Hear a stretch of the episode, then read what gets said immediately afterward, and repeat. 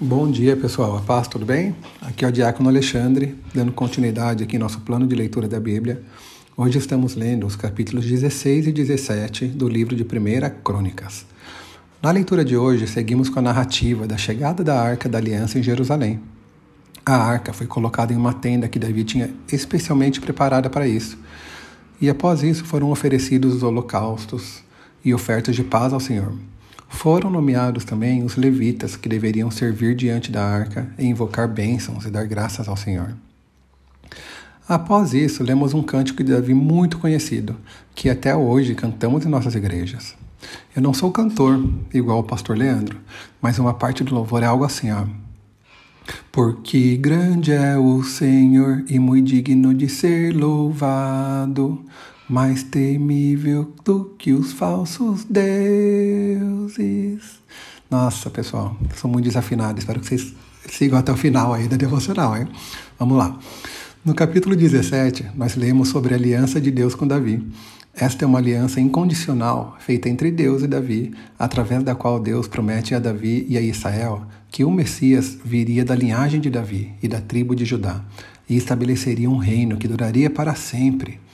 A garantia das promessas feitas depende exclusivamente da fidelidade de Deus e não da obediência de Davi ou de Israel. O que começou como uma promessa de que o filho de Davi, Salomão no caso, seria abençoado e construiria o templo, se transforma em algo diferente a promessa de um reino eterno. Um outro filho de Davi governaria para sempre e construiria uma casa duradoura. Esta é uma referência ao Messias, Jesus Cristo, chamado Filho de Davi. O capítulo termina com uma oração de gratidão de Davi. A oração começa assim: Quem sou eu, ó Senhor, Deus? O que é minha família para que me trouxesse até aqui? E agora, Deus, como se isso não bastasse, dizes que dará a teu servo uma dinastia duradoura. Como alguém pode ser tão privilegiado, ó Senhor Deus? Que oração linda, pessoal, mostrando a, humildade do rei Davi perante Deus.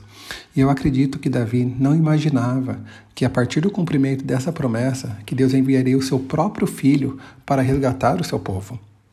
Nós, meus irmãos, nós não recebemos uma promessa como essa, mas recebemos algo muito maior. Nós recebemos uma promessa de vida eterna ao lado do Senhor, Criador de tudo. Então, que sejamos humildes e agradecidos a Deus igual Davi foi, sabe, pelo privilégio que temos de ser considerado seu filho e de ter o seu espírito habitando dentro de nós. Vamos orar. Deus, obrigado, Pai, por mais esse dia. Obrigado pela essa chance aqui, ó Pai, de compartilhar essa devocional e que possamos aí aprender, ó Deus, com o rei Davi, sabe? Que possamos ser humildes, ó Pai, que possamos ser é, servos do Senhor, pessoas que, que te adoramos, ó Pai, pessoas que nos entreguemos verdadeiramente a Ti, ó Pai, pessoas que nos sentimos, assim, a Deus, privilegiadas pela essa oportunidade que temos de ser seus filhos, ó Pai, essa oportunidade que temos de fazer a diferença onde quer que estejamos, e essa oportunidade que temos de te representar, ó Deus, e de, de permitir, ó Pai, que pessoas venham a te conhecer através de nossas vidas.